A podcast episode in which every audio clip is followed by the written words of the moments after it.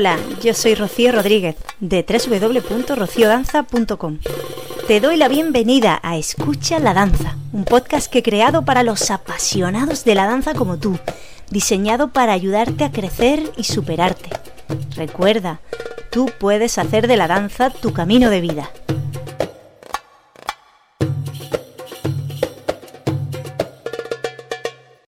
Permíteme que me presente. Me llamo Rocío y danzo casi desde que empecé a caminar. Investigo y enseño diversos estilos de danza. Mi especialidad es la fusión de mis dos grandes pasiones, el flamenco y el rasharki. Si quieres conocerme mejor, te animo a que visites mi academia www.rociodanza.com. Hola, querida danzante, ¿cómo te encuentras? Espero que bien. Yo estoy feliz de poder traerte un nuevo episodio de este podcast, Escucha la Danza. Un episodio que es ya el número 31 y que además hoy es apasionante, sobre todo si te gusta la instrumentación, el tema musical. Pero antes de comenzar a entrar en materia, quiero hablaros de un curso muy especial que tengo en mi academia online, rociodanza.com, y del que tengo ahora una oferta impresionante de lanzamiento para estos meses, últimos meses del año. Hablo del curso de formación online en danza neoandalusí.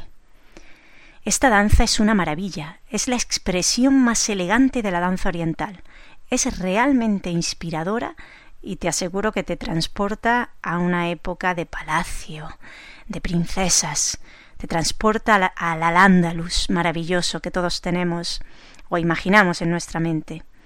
En este mes de septiembre y en la primera quincena de octubre estoy ofreciendo un precio muy especial para este curso online. Es un curso muy completo. Además de entender este estilo de danza y por supuesto aprender a bailarlo e interpretar las piezas de música andalusí, te ofrezco con él un temario específico, descargable en PDF, que tiene toda la información que necesitas para entender esta danza e interpretar la música. Y por supuesto, además de tener sorpresas que no voy a revelarte aquí porque solo las revelo a aquellas que se inscriben en la formación, tienes mi constante apoyo y ayuda durante tu proceso de aprendizaje. Eso es común en todos mis cursos online. Estos cursos tienen la ventaja de ser online porque puedes hacerlos a tu ritmo y en tu propia casa. Y además tienen la gran ventaja de tener una profesora o coach o maestra, como quieras llamar, pendiente de ti, que va a poder ayudarte a corregir todas tus dudas que tengas sobre la marcha. Siempre estoy ahí cuando lo necesites. Así que no lo pienses más e infórmate en mi academia online rociodanza.com o directamente en el correo que te voy a dar a continuación, correo rociodanza.gmail.com. Hasta mediados de octubre tienes un precio muy especial para descubrir y desarrollar en ti la danza neoandalusí. Y ya sí, entramos en materia. El episodio de hoy lleva por título Crótalos versus Castañuelas. Episodio 31 de Escucha la Danza. Repito, Crótalos versus Castañuelas. Hoy vamos a hablar de dos instrumentos que son muy utilizados en distintas danzas y que están bien diferenciados en la actualidad, pero sin embargo en sus orígenes eran considerados el mismo instrumento. Vamos a empezar por los crótalos. Si eres bailarina de danzas árabes, conoces perfectamente este instrumento. Los crótalos, también llamados chinchines, son unos instrumentos pequeños para hacer percusión y consisten en unos diminutos platillos de bronce que se anudan mediante tiras de cuero o elásticas a los dedos pulgar y medio de cada mano. Para que suenen, se hacen chocar entre sí. Aunque en la actualidad los crótalos son los platillos de metal, en su origen eran de madera, muy parecidos a las castañuelas. De hecho, hoy en día siguen existiendo crótalos de madera, que son más utilizados en las danzas tribales que en la danza oriental clásica. Los crótalos son uno de los instrumentos de percusión más pequeños y más antiguos de los que se tiene constancia a través de representaciones en bajo relieve de la civilización egipcia y siria. De hecho, la mitología griega suele representar a las musas danzando mientras hacen sonar los crótalos entre sus dedos. Al igual que las especias y la seda, los crótalos también viajaron por el resto del continente asiático. Tal es así que los crótalos son muy significativos en la India. Allí poseen un valor importante dentro de su cultura. En general en la India se utilizan los crótalos de un tamaño más grande y son conocidos con el nombre de cártalas y su significado hace referencia al ritmo que producen al ser tocados. Debido a sus orígenes sagrados, principalmente se utilizan en los cantos ofrecidos a sus deidades. En cuanto al aspecto de los platillos que forman los crótalos, estos pueden ser lisos o decorados. En el extremo oriente, por ejemplo, los crótalos con relieve suelen estar decorados con mantras y símbolos budistas. A mayor tamaño de los platillos, mayor resonancia tendrá el sonido.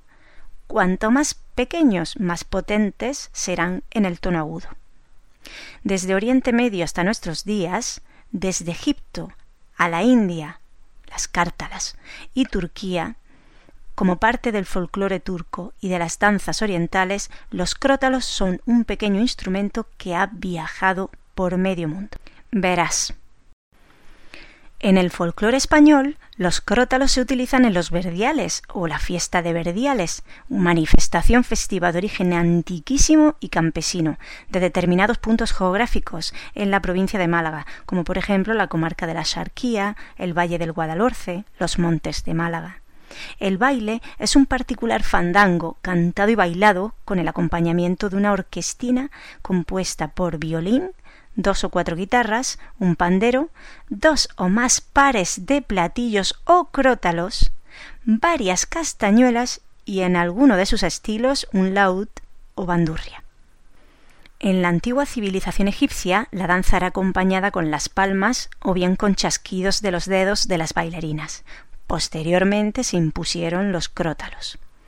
A su vez, los crótalos son instrumentos típicos del folclore turco. De hecho, son muy utilizados por las bailarinas de danza oriental en Turquía. Aquí también son llamados zils, palabra que deriva de la turca cilia, que significa platillos o zagat en el idioma árabe. Estos fueron instrumentos sagrados alrededor del mil antes de Cristo usados en Turquía y desde Arabia hasta Marruecos. Vamos a escuchar el sonido y el toque de los crótalos.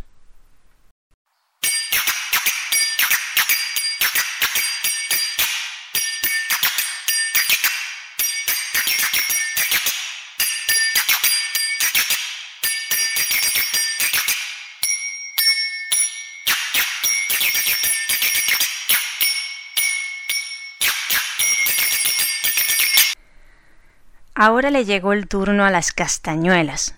Las castañuelas o palillos son instrumento musical de percusión formado por dos piezas de madera unidas por un cordón. Ya eran conocidas por los fenicios hace nada menos que tres mil años. Otros pueblos, como los egipcios, las utilizaron junto a los crótalos en rituales funerarios y religiosos. Las castañuelas también se utilizaban como instrumentos mágicos de protección contra los malos espíritus durante los nacimientos. Originalmente podían ser alargadas, rectas o curvadas, en material de madera o de marfil, y con algún motivo figurativo.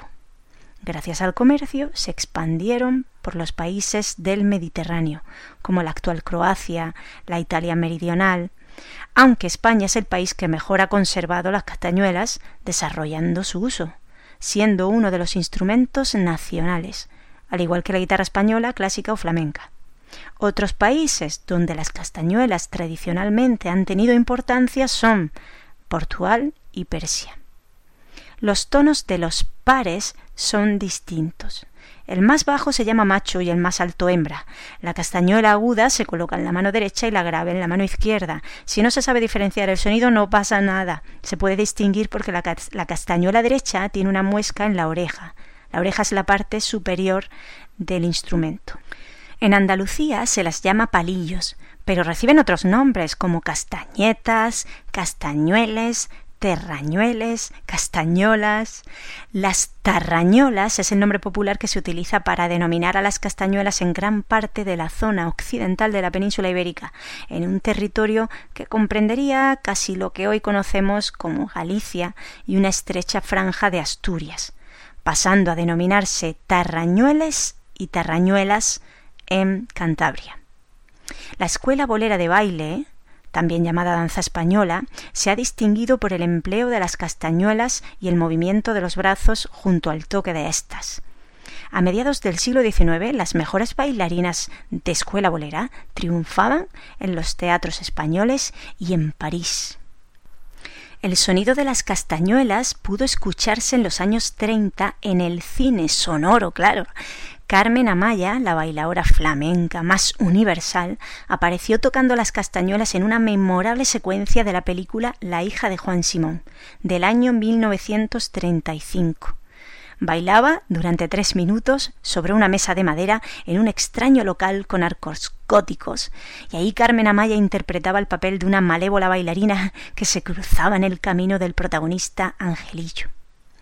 En 1936, Carmen Amaya fue la protagonista del largometraje español María de la O, donde bailaba también con castañuelas en una de las secuencias destacadas. Y así ocurrió en otras películas suyas como El embrujo del fandango, Los amores de un torero, etc.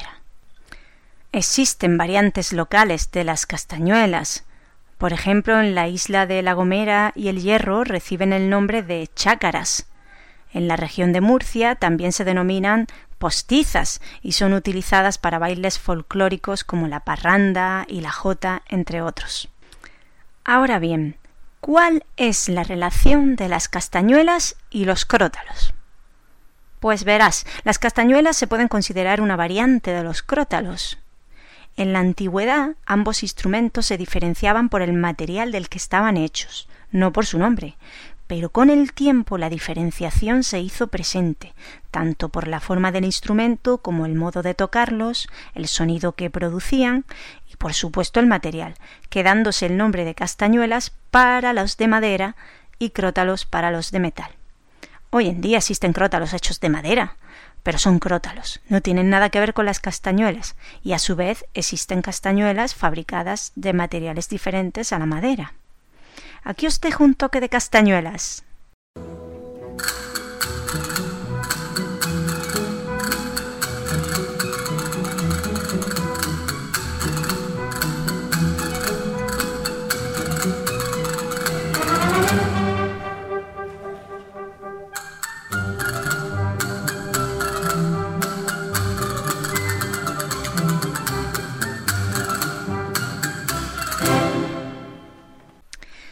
Resumen, y ya para terminar este episodio, ver bailar a una bailarina de danzas árabes con los crótalos o ver bailar a una bailarina de escuela bolera o de flamenco con las castañuelas es, en ambos casos, un espectáculo digno de admirar por el talento y habilidad que supone tocar un instrumento a la vez que se está danzando.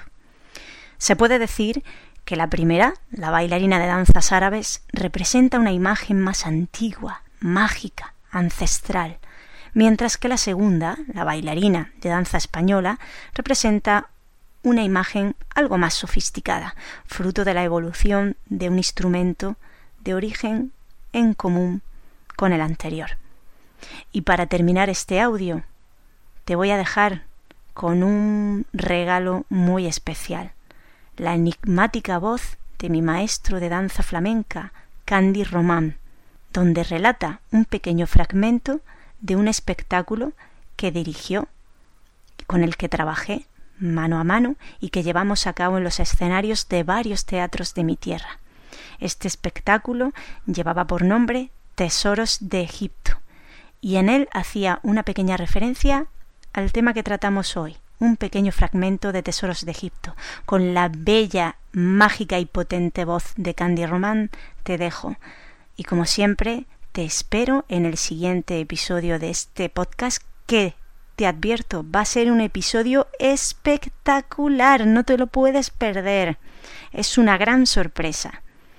Y como siempre, querida danzante, feliz danza.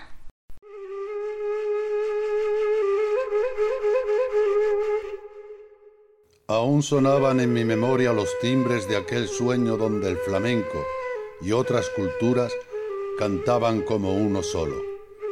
De nuevo reanudé el viaje y encontré un pequeño instrumento de percusión, los crótalos. Los arqueólogos han hallado en Egipto relatos sobre contratos con una bailarina de crótalos que datan del siglo I después de Cristo. Curioso. Hay escritos del Imperio Romano relatando bailarinas que usaban castañuelas de metal en lugar de madera. Las raíces históricas del flamenco actual se encuentran en el baile andaluz llamado Zambra Mora, fiesta mora.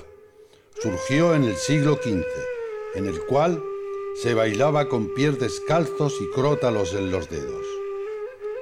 Crótalos, címbalos o chinchines, instrumentos sagrados que en algunas regiones se usan para ahuyentar los malos espíritus. Una pausa en el camino me ofreció la posibilidad de escuchar su timbre y contemplar la gracia sensual de la bailarina que danzó para mí.